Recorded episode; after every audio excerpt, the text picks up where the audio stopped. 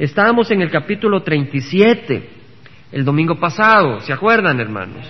Y estudiamos cómo José, cómo José era el hijo preferido de quién?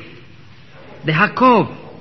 Su papá lo tenía como hijo preferido porque había nacido en su vejez, era un amor circunstancial. Simplemente porque había nacido en su vejez ya le tenía más amor que los demás. Y vimos de que Dios no nos ama por circunstancias, Él nos ama sin condición, nos ama. Y así murió en la cruz por nosotros sin ninguna condición. Murió sin que nosotros, sin que nosotros cumpliéramos algo para que Él viniera. Él murió primero y de nosotros depende recibirlo o rechazarlo. Y vimos en el capítulo 37, versículo 4, que los hermanos vieron que su padre amaba más a José que a todos sus hermanos, por eso lo odiaban y no podían hablarle amistosamente. El odio, el rencor nos impide hablar amistosamente, a menos que haya hipocresía. Y luego José tuvo sueños, y uno de esos sueños era que él estaba rejuntando gavillas, o sea, las, las, las espigas de trigo, ¿verdad? Y también sus hermanos, y resultó que cada uno tenía su gavilla, y la gavilla de él se puso recta, y la de los hermanos se pusieron alrededor y se doblaron, ¿verdad? Y eso les causó gran enojo a sus hermanos, y el versículo 8 dice que lo odiaron aún más por causa de sus sueños. Primero le tuvieron envidia y lo odiaban porque era más amado de su padre y ahora con esos sueños que implicaban que él iba a estar encima de ellos, les causó más odio. Porque si, si lo odiaban ahora tener a alguien que uno odia por encima, como señor de uno, es más difícil. Y luego tuvo otro sueño donde el sol, la luna y las once estrellas se inclinaban ante él y más odio, ¿verdad? Versículo 11 dice, sus hermanos le tenían envidia, pero su padre reflexionaba. Y entonces trataron de matarlo, ¿se acuerdan de la historia, hermanos? Trataron de matarlo, lo echaron en un pozo, pasó una caravana de madianitas, de ismaelitas, se lo vendieron a esa caravana y ellos se lo vendieron a Potifar, oficial de Faraón. Ahora, el domingo pasado no traté de cerrar todo en un día, en un estudio, porque sentía de que habían dos elementos que el Señor quería hablarnos. Una era el, sobre la envidia, sobre el celo, y una parte era que hay un celo divino, un celo que está bien tener. Y estudiamos eso el domingo pasado, ¿cierto? Amén. Y vimos el caso de Finés, hijo de Eleazar, sacerdote, que fue con una lanza y traspasó a un israelita que estaba cometiendo prostitución prácticamente, adulterio, ¿verdad? Con una muchacha, fornicación.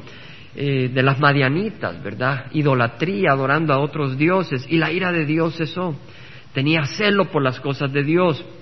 Luego vimos el caso de Jesús tomando un látigo para los comerciantes del templo, que estaban comerciando con las cosas de Dios, comercializando, ¿verdad? Así muchas gentes hoy comercializan con la palabra de Dios, tratan de hacer dinero con la palabra de Dios, ¿verdad? Es, es cosa seria. Y luego vemos a Judas, el medio hermano del Señor, no el que lo traicionó, con ese celo ardiente por la fe verdadera. Y es necesario tener celo por la fe verdadera. Como le decía a una persona querida esta semana, tú tienes que amar la palabra de Dios. Tú no puedes decir, sí, yo estoy bien con Dios, y ahí basta. Tú tienes que amar toda la palabra del Señor, porque ¿cuál es el nombre de Jesucristo? El verbo de Dios la palabra de Dios. Y si no amamos la palabra de Dios, no estamos amando a Jesucristo. Él es la palabra de Dios, ¿verdad? Vimos ese celo. Ahora vamos a estudiar el celo y las envidias que vienen de Satanás. Hermanos, yo creo que todos necesitamos estudiar este tema. Me incluyo. De hecho, el Señor me habló en una área de mi vida cuando estaba haciendo este estudio. De hecho, medité en este estudio hoy en la mañana. ¿Verdad? Meditando en este estudio. Y yo le pido al Señor que nos ayude a entender lo que el Señor nos pone acá. Es siempre sobre este tema de José, pero es sobre la envidia. Ahora, ¿qué quiere decir envidia? ¿Qué significa? ¿Qué significa esa palabra? Bueno, yo busco en el diccionario y dice lo siguiente, ¿verdad? Porque ¿qué es envidia? Bueno, uno puede preguntar, ¿qué es envidia? Bueno, sabemos, ¿verdad? Como algunas cosas, pero no las entendemos bien. Es bueno aclarar, usar palabras que nos ayuden a entender. Bueno, en el diccionario Heritage, que es americano, pero lo he traducido, dice, la envidia es un sentimiento, es un sentimiento, no es un pensamiento, es un sentimiento, toca las emociones, toca el corazón. Y dice, de descontento. Ah, yo me he hallado muchas veces descontento. Pero no porque uno esté descontento quiere decir que hay envidia, ¿verdad? Pero vamos analizando. La envidia es un sentimiento de descontento y resentimiento despertado al contemplar posesiones o cualidades deseables que otro tiene, teniendo uno un fuerte deseo de tenerlas uno mismo. Eso es lo que es la envidia. El diccionario español de la lengua castellana, la Rus, dice que la envidia es un disgusto, un pesar del bien ajeno. Ay, es que me da pesar lo que lleva la fulanita, ¿verdad? O me da pesar ver a este hermano que tiene tal actitud, o, tal vez no hermano, sino en el mundo, pero a veces aún dentro de la iglesia podemos todos sufrir. Pensando esta definición, la resumía así, la envidia similarmente a la codicia. Hemos oído hablar de la codicia, ¿verdad? Ahora, la envidia similarmente a la codicia consiste en desear fuertemente algo material o una circunstancia o a una persona o cierta posición no nos preocupemos. Cuando uno tiene hambre desea comida. ¿Es eso envidia? No. ¿Es eso codicia? No. Vamos a aclarar, ¿verdad? Nos abrimos a la enseñanza. La envidia, similarmente a la codicia, consiste en desear algo, ya sea material o una circunstancia o a una persona. Uno puede codiciar a una persona, desear a una persona que no está en el plan de Dios para uno, o una posición en el trabajo, en donde sea, en la familia. ¿Verdad? A veces las esposas quieren tener la posición del esposo en el hogar. A veces uno en el trabajo quiere tener la posición de su jefe. En todo lugar. Pero además incluye, además de codicia, incluye un resentimiento contra la persona que posee lo deseado. O sea que quiere decir de que en la codicia yo puedo codiciar algo, pero en la envidia es más que eso. Yo no solo deseo ese algo, sino que yo me enojo con el que lo tiene. ¿Entendemos? Ya viene un, resentimiento contra esa persona. ¿Y de dónde nace eso? ¿De las células? No, Satanás siembra eso. ¿Entendemos, hermanos? Ahora, eh, hay un hermano eh, que era, presidente del Columbia Bible College Seminary, es un seminario bíblico en Colombia, South Carolina, Carolina del Sur, donde yo estuve varios meses. Y él me dio una clase muy hermosa y escribió esto. Cuando yo deseo cualquier cosa que no es mía, de acuerdo a la voluntad de Dios, cuando yo deseo algo que Dios no me está dando, estoy codiciando. Esa es la definición de codicia. O sea que si Dios no me da algo, tal vez yo estoy casado y estoy deseando otra mujer, eso es codicia. ¿Entendemos? Ahora, si yo tengo una novia y no estoy casado y yo deseo casarme con ella, eso no es codicia. Eso está bien, eso está dentro del plan de Dios. Ahora dice, cuando yo deseo cualquier cosa que no es mía de acuerdo a la voluntad de Dios, estoy codiciando. Y dice, es posible codiciar las habilidades de alguien. Tal vez alguien tiene una habilidad. El hermano Víctor toca tan bien la guitarra y yo tal vez quiero tocar la guitarra. Y realmente quiero. Y empiezo a, a codiciar eso. Y porque no puedo tocarla como él, empiezo a envidiarlo. Y empiezo a resentirlo. Esa es la envidia, ¿entendemos, hermano? ¿Entendemos? Es posible codiciar el, afecto de otra persona.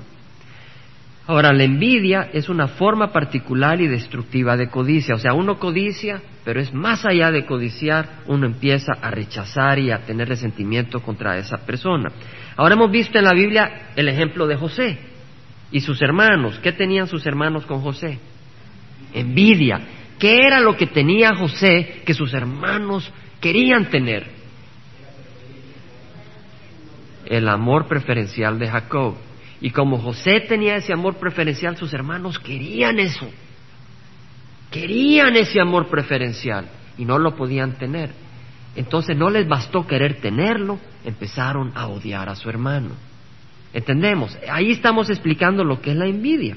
Ahora, la envidia generó odio. O sea, esa envidia generó odio en sus hermanos en el corazón, porque acuérdense que es un sentimiento y nace en el corazón. Ese odio en el corazón empezó a generar sentimientos asesinos. Esos sentimientos empezaron a generar pensamientos y esos pensamientos terminaron en acción. Empezaron a odiar a su hermano José, lo empezaron a planear cómo lo iban a, a matar y terminaron vendiéndolo por odio. Hay otro ejemplo, el de Aarón y Miriam. Vamos a ir al libro de números. Libro números, libro de números, Génesis, Éxodo, Levítico, números, capítulo 12. Generalmente cuando veo envidia, se refiere generalmente a algo no material, sino a una cualidad, alguna situación que alguien tiene que uno desea. Génesis, eh, número capítulo 12, versículo 1. Ya lo tenemos. Ahí tenemos, hermanos, yo les invito a que no se cierren a esta enseñanza. No trato de ofender a nadie. Yo siento necesidad de ese mensaje para mí, honestamente. Yo cuando empecé a leer esto dije, yo tengo que hacer un mensaje sobre esto. ¿Por qué? Porque me pareció bueno. ¿Cómo me pareció bueno si no lo he probado primero? ¿Entendemos? Quiere decir que estas meditaciones me sirven a mí. Y hermanos, yo creo que si me sirven a mí, tal vez le pueden servir a ustedes. Estamos juntos. El capítulo 12 de Números dice, Miriam y Aarón hablaron contra Moisés por causa de la mujer cusita con quien se había casado, pues se había casado con una mujer cusita. O sea que Miriam y Aarón empezaron a hablar contra Moisés, porque se había casado con una mujer cusita. O sea que no era judía, que no era israelita. Entonces las hermanos empezaron, pero dice que dijeron, ¿es cierto que Jehová ha hablado solo mediante Moisés? ¿No ha hablado también mediante nosotros? O sea que realmente empezaron a decir Aarón y Miriam, que eran hermanos de Moisés, si Dios no habla solo a través de Moisés, habla también a través de nosotros. O sea que se dieron cuenta de una posición de autoridad que tenía Moisés, ¿cierto? Tenía una posición de autoridad. Y al ver esa posición de autoridad ellos dijeron, la posición de autoridad quiere decir que Moisés vale más que nosotros. Ahí el, eh, ahí el enemigo está engañando. Porque también en un hogar el hombre tiene una posición de autoridad, pero no vale más que la mujer. ¿Entendemos? ¿Entendemos, hermanos? Ahí el enemigo empieza a engañar. Él es un mentiroso, el padre de la mentira. Y se metió aquí en, en Miriam y Aarón y les hizo pensar de que Moisés valía más porque tenía mayor autoridad. ¿Entendemos? Pero Dios nos ama a todos. Al ver la posición de autoridad, empezaron a codiciar esa posición. Pero no solo empezaron a codiciar la posición, empezaron a envidiar a Moisés, porque él la tenía. Y empezaron a resentirlo. Y buscaron una excusa para hablar contra él. O sea que el criticar es una manera destructiva, es una manera de qué? De asesinar, de destruir a una persona. ¿Entendemos? A menos que sea una crítica positiva donde uno busca algo, ¿verdad? Entonces tal vez un esposo llega donde la esposa, mira, te tengo que decir esto, no porque te odio, sino porque no te conviene, ¿verdad? Y uno le comparte algo, con mucho amor, con mucha oración. No es por destruirla, sino por ayudarle. Lo mismo la esposa al esposo. Pero hay que hacerlo con mucho amor, ¿verdad? Porque es muy fácil hablar en la carne, ¿verdad? Pero el Señor dice que el esposo ame a su esposa como a su propio cuerpo. Y cuando uno se levanta en la mañana y tiene mal aliento, no dice, ¡ay, que, que apestas! ¿verdad? Uno no le habla así a su cuerpo, sino que uno agarra el cepillo de dientes y se va y se limpia. Ah, ya hueles mejor, ya estoy yo mejor, dice uno. ¿Verdad? Así con la esposa, si hay algún problema, en vez de estarle pegando duro, vayamos como que si es nuestro cuerpo y con ternura busquemos corregir y limpiar. Y así viceversa. Pero acá vemos, hermanos, de que Moisés, el versículo 3 dice, Moisés era un hombre muy humilde más que cualquier otro hombre sobre, la faz de la tierra. Ahora, el que escribió este libro fue Moisés. Ahora es probable que él no escribió esta frase. Por ejemplo, tenemos al final eh, del Pentateuco cómo eh, Moisés murió, ¿verdad? Y cómo pues eh, fue enterrado. Pues obviamente Moisés no escribió eso. Probablemente fue Josué quien escribió eso y probablemente él metió esta frasecita acá. Probablemente lo escribió. En todo caso, el versículo 4 dice que Jehová de repente dijo a Moisés, a Aarón y a Miriam, salid vosotros tres a la tienda de reunión y salieron los tres. Jehová descendió en una columna de nube y se puso a la puerta de la tienda y llamó a Aarón, a Miriam y cuando los dos se adelantaron, él dijo, oíd ahora mis palabras y entre vosotros hay profeta, yo Jehová me manifestaré a él en visión. O sea que aquí dice el Señor a Miriam y a, y a Aarón, cuando hay profeta yo me le muestro en visión, pero y hablaré con él en sueños. Dice, pero no así con mi siervo Moisés, en toda mi casa, él es fiel. Cara a cara hablo con él, abiertamente y no dichos oscuros, y él contempla la imagen de Jehová. ¿Por qué pues no temisteis hablar contra mi siervo, contra Moisés?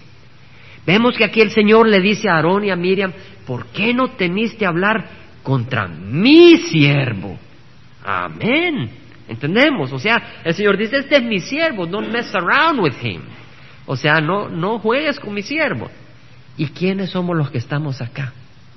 Todos somos siervos del Señor. Amén. Amén. Yo me gozo, hermano. Todos somos siervos del Señor. Entonces, si alguien quiere, por envidia, el Señor dice, no, no hables contra mi siervo. ¿Entendemos? Gloria a Dios. Así nos ama el Señor. Y vemos pues que se encendió la ira del Señor contra ellos, porque hablaban contra su siervo. Y él se fue, pero cuando la nube se retiró de sobre la tienda, he aquí que Miriam estaba leprosa, la piel llena de lepra, blanca como la nieve. Y cuando Aarón se volvió a Miriam, vio que estaba leprosa. Y Aarón dijo a Moisés, Señor mío, Señor mío, Señor mío, te ruego que no nos cargues este pecado en el cual hemos obrado neciamente y con el cual hemos pecado. No permitas que ella sea como quien nace muerto, que cuando sale del vientre de su madre su carne ya está medio consumida.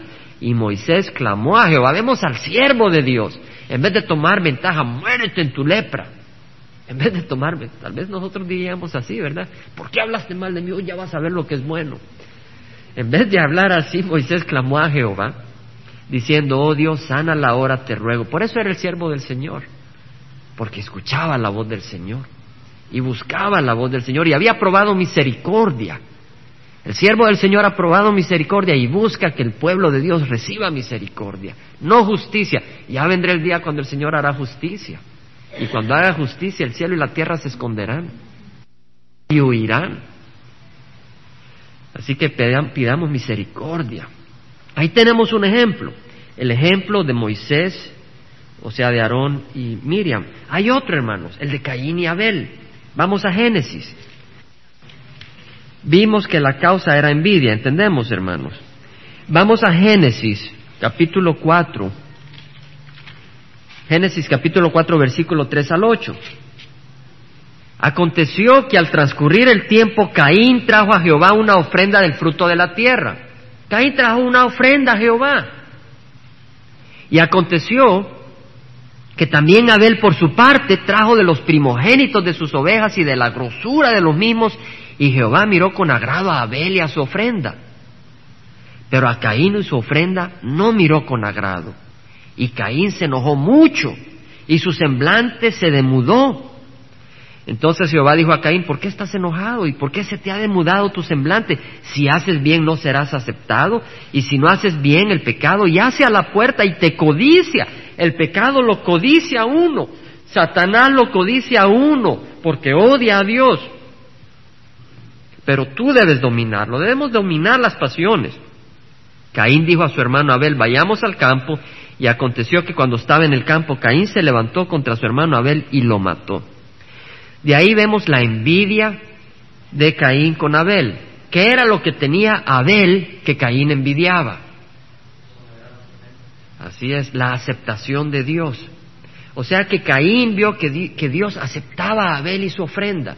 Ahora, Abel podía hacer algo, Caín pudo haber hecho algo muy fácil, someterse al plan de Dios. Pero él seguía siendo el rey de su vida.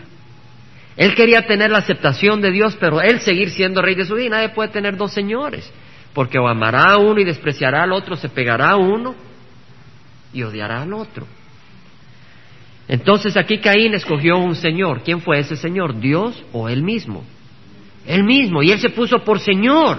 Y en vez de obedecerle al Padre y tratar de complacer al Padre, llevó a cabo esos sentimientos de su corazón de envidia y mató a su hermano Abel vemos otro caso de envidia. Ahora veamos las raíces del mal. La envidia, al igual que el adulterio y el homicidio, nacen en el corazón. El Señor dijo, el que mira con deseo a una mujer ilícitamente, no si es su esposa, el que mira con deseo a una mujer ya cometió adulterio, dijo el Señor. ¿Por qué? Porque nace en el corazón. El que odia a su hermano, está enojado con su hermano, ya cometió asesinato, ¿verdad? Vimos que los hermanos de José nació ese odio y se llevó a cabo en asesinato, aunque no lo llevaron a cabo, ¿verdad? Entonces necesitamos escarbar las raíces del mal. Vamos a escarbar las raíces del mal. El hermano Billy Graham, ¿quién ha oído hablar del hermano Billy Graham? Aquí exaltamos a Cristo, pero Cristo nos ha dado grandes siervos. Y a Él le damos gracias. Billy Graham es uno de los siervos que el Señor ha levantado. O tendrá defectos, sí. Es que estamos hablando que el Señor es el único perfecto. Pero él escribe en un manual, dice, la envidia, los celos y la codicia están relacionados. Ahora estoy compartiendo esto no porque lo diga él, sino porque lo he meditado y creo que tiene razón. Creo que es bíblico. Ustedes pueden juzgar. Ustedes han estudiado las escrituras. Y por eso estudiamos las escrituras de A a Z, de Génesis, Apocalipsis, ¿verdad, hermanos? Buscamos estudiar todas las escrituras. Para que entonces si oímos algo, hemos estudiado las escrituras y podemos saber si esto está de acuerdo a la Biblia o no. Hay muchas personas que enseñan tópicos únicamente, pero no estudian las escrituras. Entonces es como querer dar un suero sin conocer todas las vitaminas. ¿Entendemos, hermanos? Pero hemos estudiado las escrituras y aunque no logramos estudiar todos los libros, porque apenas vamos libro por libro, ¿verdad? Y vamos despacio, pero vamos de un libro al otro y hemos cubierto mucha doctrina y tenemos el conocimiento de la palabra. Ahora dice, este hermano, la envidia, los celos y la codicia están relacionados. Descontento, me llamó la atención esto, descontento. Porque hay versos que vamos a traer, vamos a traer muchos versículos bíblicos. Dice, el descontento con nuestra posición o con las posesiones que tenemos indica generalmente una actitud centrada en sí mismo. Y honestamente muchas veces me hallo en descontento en el trabajo, les confieso. Y el Señor me está diciendo, ¿quién te crees? Dale gracias al Señor lo que tienes. ¿Entendemos? El Señor nos dice, no estés descontento, todo viene de mi mano. Todo viene de mi mano. Ahora, esta, esta, este descontento conduce a sentimientos de intolerancia, resentimiento y sentimientos maliciosos contra el rival imaginario real. Uno puede codiciar el éxito, la personalidad, escribe este hermano Billy Graham, las posesiones materiales, el buen parecido o la posición de otra persona. Y entonces con el objeto de compensar su persona frustrada, haces comentarios negativos, destructivos, uno se enoja, se llena de amargura, se llena de depresión. Mira la hermana qué buen esposo tiene. Y mi esposo tan malo. Y ya uno está todo bravo.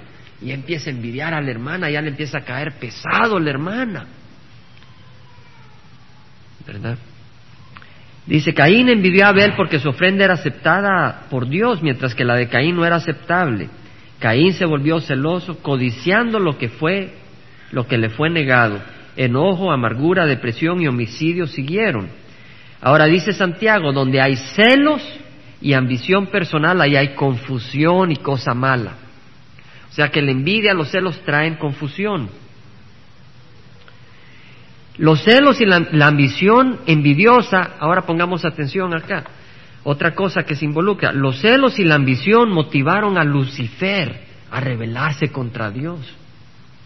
Lucifer vio a Dios y vio su posición de autoridad.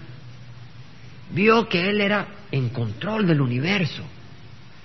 Y él dijo, yo puedo ser igual que él. ¿Entendemos? Así dijo. Orgullo. El orgullo es creerse uno más de lo que es o creerse que uno puede llegar a ser más de lo que es. Así los mormones creen que pueden llegar a ser dioses. Eso es orgullo. No podemos ser dioses. Tenemos un Dios y a Él nos vamos a arrodillar y nos hemos arrodillado. Amén. Pero aquí dice, Satanás dice, subiré al cielo, por encima de las estrellas de Dios levantaré mi trono y me sentaré en el monte de la asamblea, en el extremo norte, subiré sobre las alturas de las nubes, me haré igual al Altísimo. Eso es lo que dijo Satanás, está escrito en Isaías 14, 13 al 14. Lo pueden tomar nota. La envidia, dice Billy Graham, no es un arma defensiva, y es cierto. La envidia es un instrumento ofensivo, usado en trampas espirituales. Busca golpear por golpear, herir por herir. El hermano McQuilkin dice que codiciar es buscar obtener algo, alguien, alguna posición, alguna forma de reconocimiento o algún placer que no está dentro de la voluntad de Dios para uno. Él dice que uno busca obtener, no simplemente desear, sino busca obtener. Un espíritu codicioso, porque la envidia es una forma de codicia, se manifiesta en robo. El que empieza a codiciar termina robando. O en calumnia, Tal vez alguien codicia alguna cosa de esa persona y le empieza a envidiar y empieza a calumniarla.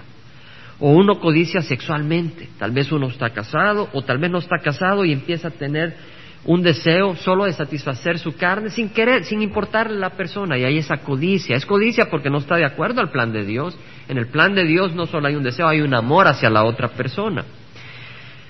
O hay pelea entre hermanos cristianos por recuperar pérdidas materiales o uno está descontento. Ahora, hermano McQuilkin dice, y es cierto, hemos sido creados con el deseo de gozar cosas. ¿A quién le gusta gozarse de un taquito? Amén. ¿Verdad? De un cafecito, un chocolatito con su familia. Ver una salida de sol.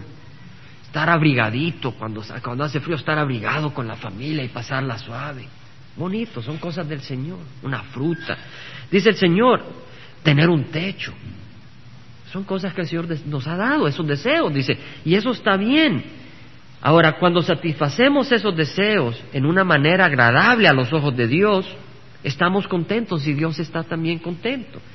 Pero cuando los satisfacemos en una manera mala, eso es pecado. Los deseos no son malos, es cuando los satisfacemos no de acuerdo a la voluntad de Dios que son malos. Estamos, hermanos. Ahora vamos a ver muchas escrituras en Juan, primera de Juan 2, 15 al 17. Primera de Juan 2, 15 al 17 lo hemos leído muchas veces.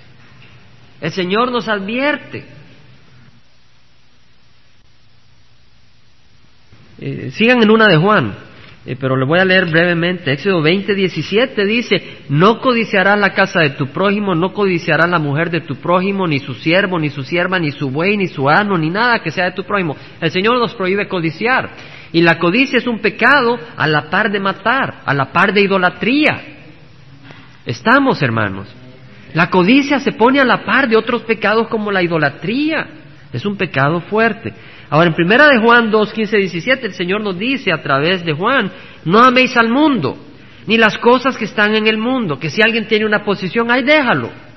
Si Dios se la ha dado, ¿qué? Está bien. Y si, Ahí está. No ames las cosas, no, no, busques honra. La carne busca honra, ¿cierto o no, hermanos? ¿A quién no le gusta que vengan hermanita, pero parece la diosa no sé qué, o hermanito, parece un príncipe? ¿Verdad? Ay, ya me cayó bien fulanito, porque me habló bien, ¿verdad? Y hay que tener cuidado. Hay que tener cuidado porque la carne rápido cae. Y cuando alguien quiere que alguien caiga, solo llegue y dice unas cositas suaves y bonitas. Y a esa persona ya la tienen a uno como en una cacerola, listas para el fuego. Dice, no améis al mundo ni las cosas que están en el mundo. Si alguno ama al mundo, el amor del Padre no está en él, porque lo que hay en el mundo, la pasión de la carne, es decir, en las cosas que no son aceptables por Dios, la pasión de los ojos y la arrogancia de la vida, la arrogancia, lo que uno ha logrado, o oh, que yo he hecho esto, o que yo puedo hacer esto, Dice, no provienen del Padre, sino del mundo. ¿Qué es lo que tenemos si Dios no nos lo ha dado? Amén. Si tenemos algo, Dios nos lo ha dado. Y si el Señor nos ha dado entendimiento, ¿quién nos lo ha dado? Dios. Amén. Creo que decía Martín Lutero, creo que era él, que decía que antes, cuando me decían algo bueno, yo tomaba crédito, decía. Y cuando, cuando algo malo había en mí, yo buscaba excusas. Pero ahora dice, cuando hay algo bueno, le doy crédito a Dios. Y cuando hay algo malo en mí, yo tomo la culpa. Y así es. Cuando hay algo bueno en nosotros, ¿a quién vamos a dar crédito, hermanos? Al Señor. Al Señor. Y si no, preguntémosle a nuestras esposas. Ay, si este muchacho que no tiene esperanza. Amén. Porque nos conocen más de cerca nuestras esposas. El mundo pasa y sus pasiones, pero el que hace la voluntad de Dios permanece para siempre. Amén. Ahora, otra cosa. Este, aquí me habló mucho el Señor. La codicia puede tomar varias formas, por eso dejemos que el Espíritu nos hable. Una es codiciar el tiempo. ¿Quién ha codiciado el tiempo? Yo le he estado codiciando, hermanos. Yo he querido tener más tiempo para hacer más cosas para la congregación. Voy a ser honesto. Hermano, eso suena bonito, ¿no? Es un pecado. La codicia es un pecado. Escribe este hermano, la codicia del tiempo es de las más grandes de las tentaciones. descontento con el tiempo que Dios le ha dado a uno es un, es un pecado destructivo y desmoralizante. ¿Por qué? Porque el Señor nos ha dado 168 horas a la semana, 1440 minutos al día, y el Señor nos da todo el tiempo necesario para que hagamos lo que Él espera que hagamos. Amén. Quiere decir de que si queremos más tiempo, queremos hacer más de lo que Dios nos quiere que hagamos. Amén. Entonces ya no es nuestro, no, no es el plan de Dios, sino que es nuestro plan. O Tal vez es el plan de Dios, pero lo estamos haciendo en forma ineficiente. Tal vez estoy durmiendo 20 horas, ¿verdad? O viendo 20 horas televisión y digo, yo quisiera más tiempo, pero pues lo estoy perdiendo en otras cosas. Amén. Entonces, hermanos, este es un ejemplo de cómo podemos codiciar otras cosas, ¿verdad? El tiempo puede ser algo que codiciemos. Hay otras cosas. Ahora, lo importante es descansar cuando venimos al tiempo en el Salmo 139. El versículo 13 David dice, tú formaste mis entrañas, tú me hiciste en el seno de mi madre. Te alabaré porque asombrosa y maravillosamente he sido hecho. Maravillosas son tus obras y mi alma lo sabe muy bien. No estaba oculto de ti mi cuerpo cuando en secreto fui formado y entretejido en las profundidades de la tierra. Tus ojos vieron mi embrión y en tu libro se escribieron todos los días que me fueron dados, cuando no existía ni uno solo de ellos. ¿Quién tiene un plan para nosotros? El Señor todos los días. Él tiene todo el tiempo marcado para nosotros. Pero vemos, hermanos, cómo Satanás tenía orgullo, amén. Y empezó a codiciar la posición de Dios y dijo, yo quiero ser igual que Dios. Lo mismo le pasó a Eva y a Adán, ¿cierto?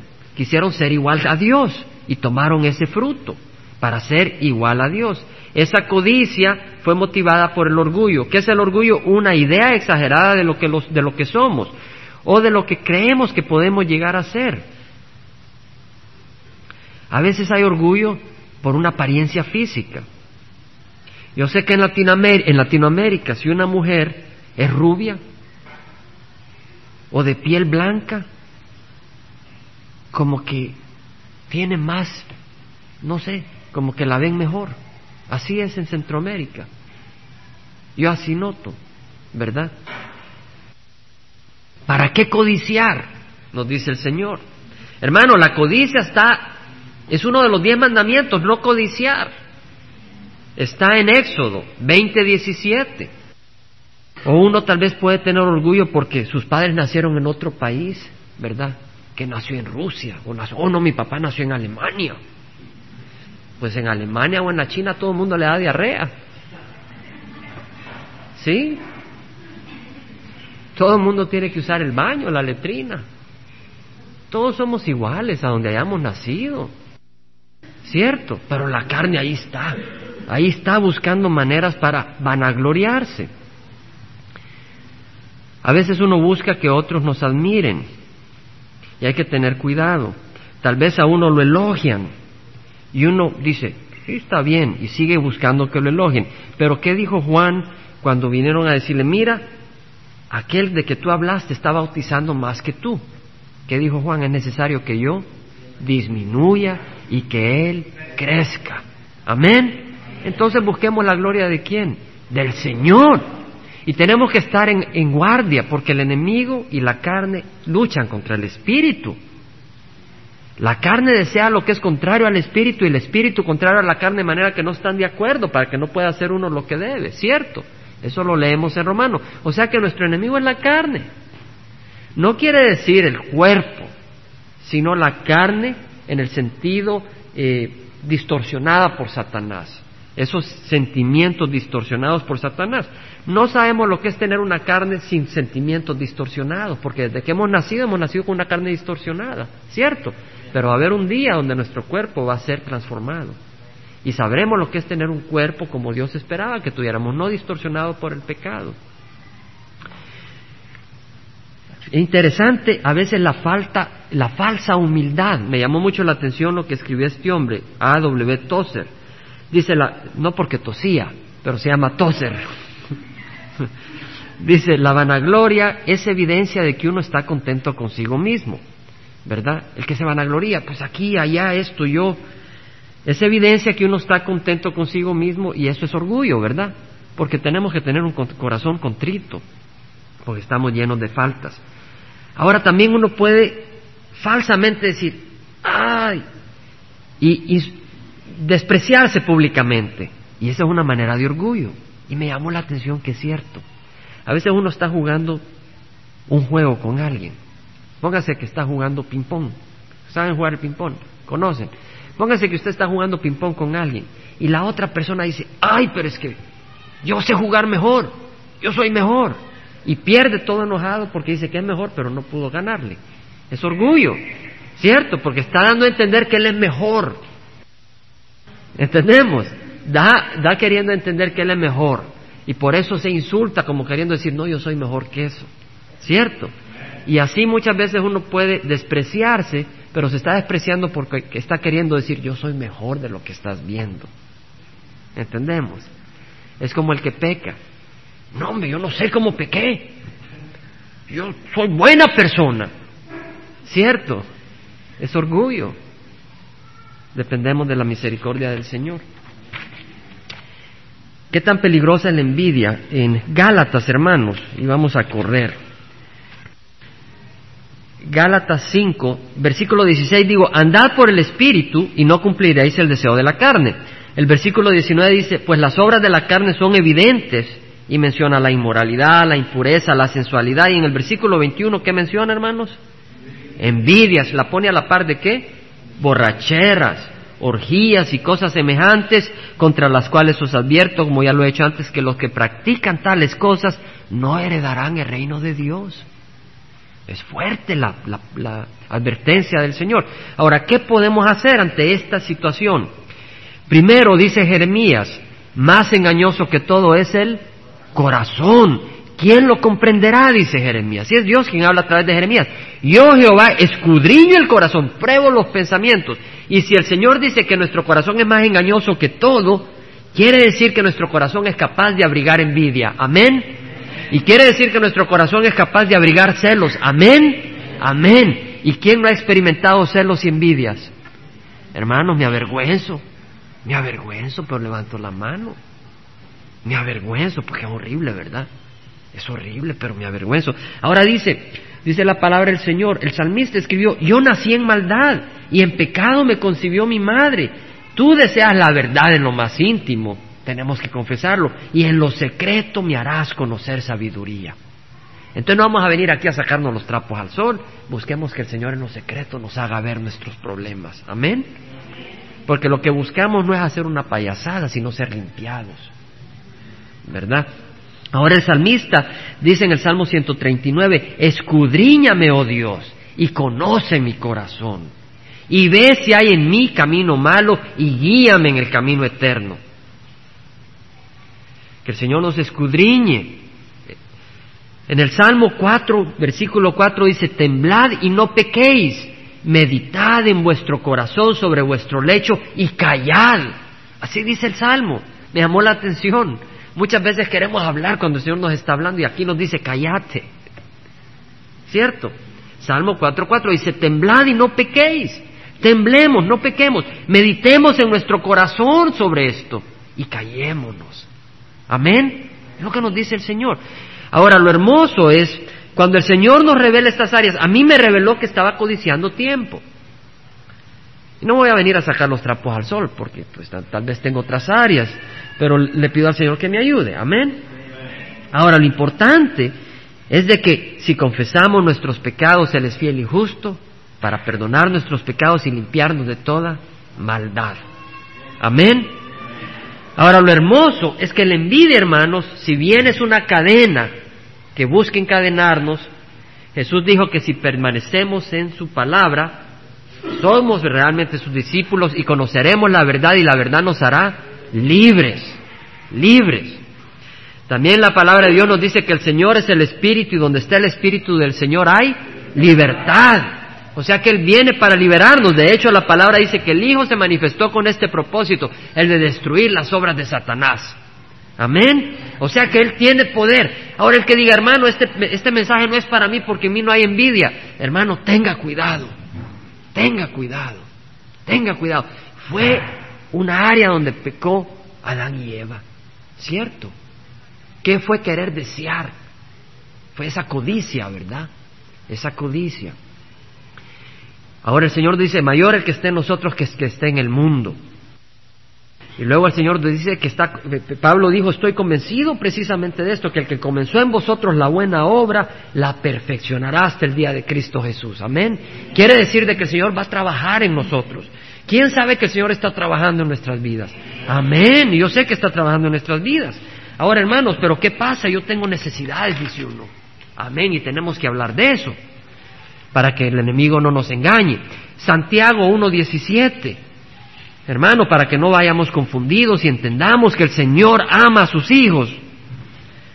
El Salmo, el Santiago capítulo 1, versículo 17, ¿qué nos dice? Y es, una, es un versículo muy hermoso. Dice, toda buena dádiva y todo don perfecto viene de lo alto. Todo buen regalo viene de lo alto, desciende el Padre de las luces en el cual no hay cambio ni sombra de variación. O sea que si queremos algo bueno, ¿a quién hay que venir? Al Padre. No viene de Satanás. Él podrá engañar, pero Él no nos da nada bueno. Las drogas no son buenas. El pecado traerá placer, como estaba compartiéndole a unos jóvenes el fin de semana o hace un par de días. El, ayer que diga. Decía, el pecado te dará gusto. Yo no te voy a decir que no. El pecado te produce placer, pero al final trae destrucción. Y lo único que te va a separar del pecado es la sabiduría de que el pecado te lleva a destrucción y el temor a Dios, que es el principio de la sabiduría. Ahora, todo buen regalo viene de lo alto. Ahora, ¿nos quiere dar Dios todo buen regalo? ¿Qué dice Mateo 7? Busquémoslo, hermanos, yo sé que lo conocemos, pero, pero rápidamente. Eh, en Mateo 7, si gusta, lo apuntan, pero dice así, pedid y se os dará. El Señor dice, pedid y tal vez se os dará. No, ¿qué dice? Pedid y se os dará. ¿A quién le está hablando? A sus discípulos. Y si somos hijos de Él, no vamos a pedir para pecar. Vamos a pedir para nuestras necesidades y para amarle y para tener paz en nuestras vidas. Amén. Él dice, pedid y se os dará. Buscad y hallaréis. Llamad y se os abrirá. Porque todo el que pide, recibe. Y el que busca, halla. Y al que llama, se le abrirá. Y luego nos dice, ¿qué hombre hay entre vosotros que su hijo le pide pan, le dará una piedra? O si le pide un pescado, le dará una serpiente. Pues si vosotros siendo malos sabéis dar buenas dádivas a vuestros hijos, cuanto más vuestro Padre, le está hablando a los hijos de Dios, no al mundo que no conoce a Dios, sino a los discípulos, cuanto más vuestro Padre que está en los cielos dará cosas buenas a los que le piden. Amén. Quiere decir que si tenemos necesidad, está bien pedirle al Señor, eso no es codicia. Si yo necesito pan en la mesa, si yo necesito alimento para mis hijos, si yo necesito un carro para moverme de aquí a allá para poder trabajar, si yo necesito un techo, yo necesito un abrigo, esas son cosas necesarias, amén. Y el Señor aquí promete dársela a sus hijos. Aquí lo dice. Y el Señor no miente ese mismo ayer, hoy y siempre. Pero lo que es importante es ser discípulo de Él. Y en Mateo 6, versículo 30, dice, si Dios viste la hierba del campo que hoy es y mañana es echada al horno, ¿no hará mucho más por vosotros, hombres de poca fe? Y a veces nuestra fe es pequeña, porque el enemigo nos engaña, porque vivimos en una sociedad malvada. Pero dice, no os preocupéis diciendo qué comeremos o qué beberemos o con qué nos vestiremos. No quiere decir que nos sentemos viendo televisión y no hagamos nada. Aquí dice, no nos preocupemos. Quiere decir andar obsesionados. ¿Qué comeremos? ¿Qué beberemos? ¿Con qué vestiremos? Los gentiles, es decir, los que no conocen a Dios, buscan todas esas cosas. Vuestro Padre Celestial sabe que la necesitas. Buscad primero su reino y su justicia y todas estas cosas os serán añadidas. Amén. Es otra promesa. El Señor promete que si buscamos al Señor primero, si buscamos a Cristo en nuestras vidas, Él nos va a poner en la mesa, ¿qué hermanos? Pan. En el cuerpo, ¿qué? Ropa. Techo sobre nuestra cabeza. Es una promesa del Señor. No es una promesa para el que no ha recibido a Cristo. Para el que ha recibido a Cristo es una promesa. Y tenemos que pedir con buenos motivos. Ahora uno dice, hermano, pero yo quiero un Cadillac. ¿Verdad? Yo quiero un Rolls Royce. Y el Señor eh, nos previene. El, autor de Proverbios, Proverbios 30, lo pueden apuntar, voy a correr rápidamente ahí, escribió, pero ya vamos, quedándonos sin tiempo. Dice, aleja de mí la mentira y las palabras engañosas, no me des pobreza ni riqueza, dame a comer mi porción de pan, no, sé que me, no sea que me sacie y te niegue y diga, ¿quién es Jehová? O que sea menesteroso y robe y profane el nombre de mi Dios. O sea que el autor de Proverbios dice, Señor, dame lo que necesito. No me des más como para que me olvide de Dios. ¿Verdad? A veces uno conoce personas que tal vez les va tan bien en lo material que se olvidan de Dios. Dios es un títere, es un Santa Claus para ellos. Y buscan a Dios solo para que le promuevan su situación. Pero también dice, dame lo que necesite, no sea que sea menesteroso y robe. O sea, reconoce su naturaleza pecadora este hombre. Amén. Y dice, Señor, ten compasión de mí. Señor, soy débil. Soy capaz de robar. Yo no soy un hombre bueno. Ten misericordia de mí. Clama al Señor y yo te responderé y te mostraré cosas grandes e inaccesibles que tú no conoces, dice el Señor. Ahora también puede ser de que tengamos envidia por las circunstancias de otros. Mira, este hermano nunca se enferma. O mira esa persona siempre ahí, tranquilo, sin problemas, las muchachas le corren. Yo ni me puedo casar. Todos dicen que soy feo, el patito feo. Pero el Señor dice que para los que aman a Dios todas las cosas obran para el bien. Amén. Para los que aman a Dios quiere decir de que todas circunstancias, si soy hijo de Dios, obra para mi bien. Y dice, porque los que de antemano conoció, los predestinó para ser hechos conforme a la imagen de su Hijo. O sea que Dios está trabajando en nuestras vidas para hacernos igual a quién? A Jesucristo. A Jesucristo. Ahora tal vez uno dice, no, pero yo, yo merezco esta responsabilidad.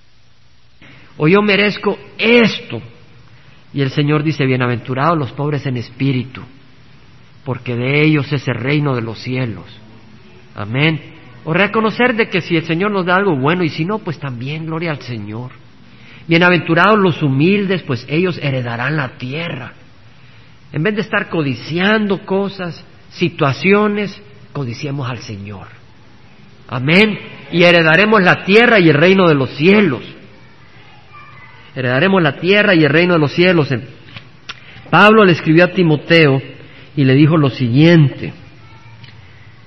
La piedad, o sea, la búsqueda de Dios, el buscar ser como Dios, el buscar servirle a Dios, es un medio de gran ganancia cuando va acompañada de contentamiento el que lo quiera apuntar primero de Timoteo 6:6, cuando va acompañada de contentamiento, porque nada hemos traído al mundo, así que nada podemos sacar de él. Y si tenemos que comer y con qué cubrirnos, con eso estaremos contentos.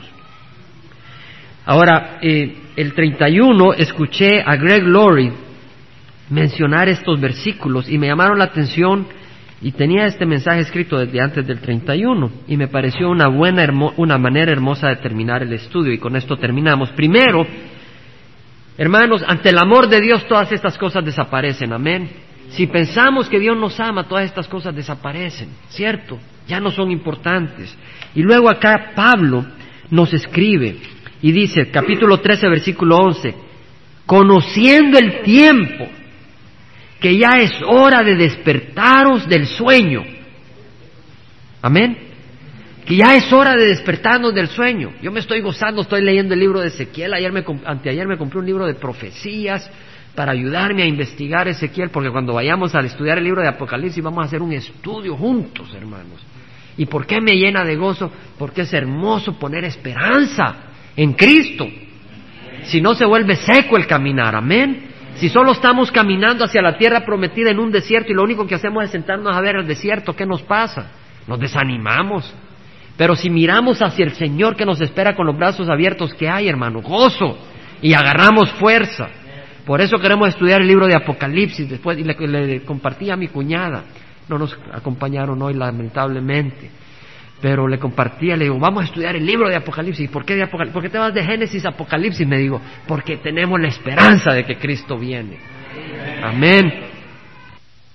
Dice, ya es hora de despertaros del sueño, porque ahora la salvación está más cerca de nosotros que cuando creímos. La noche está muy avanzada, hay mucha maldad. El día está cerca, ya viene saliendo el sol.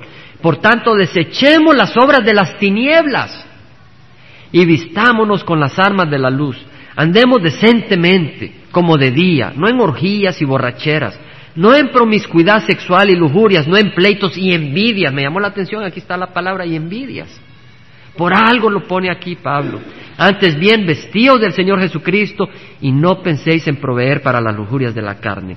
Vamos a terminar acá, hermano, nos paramos.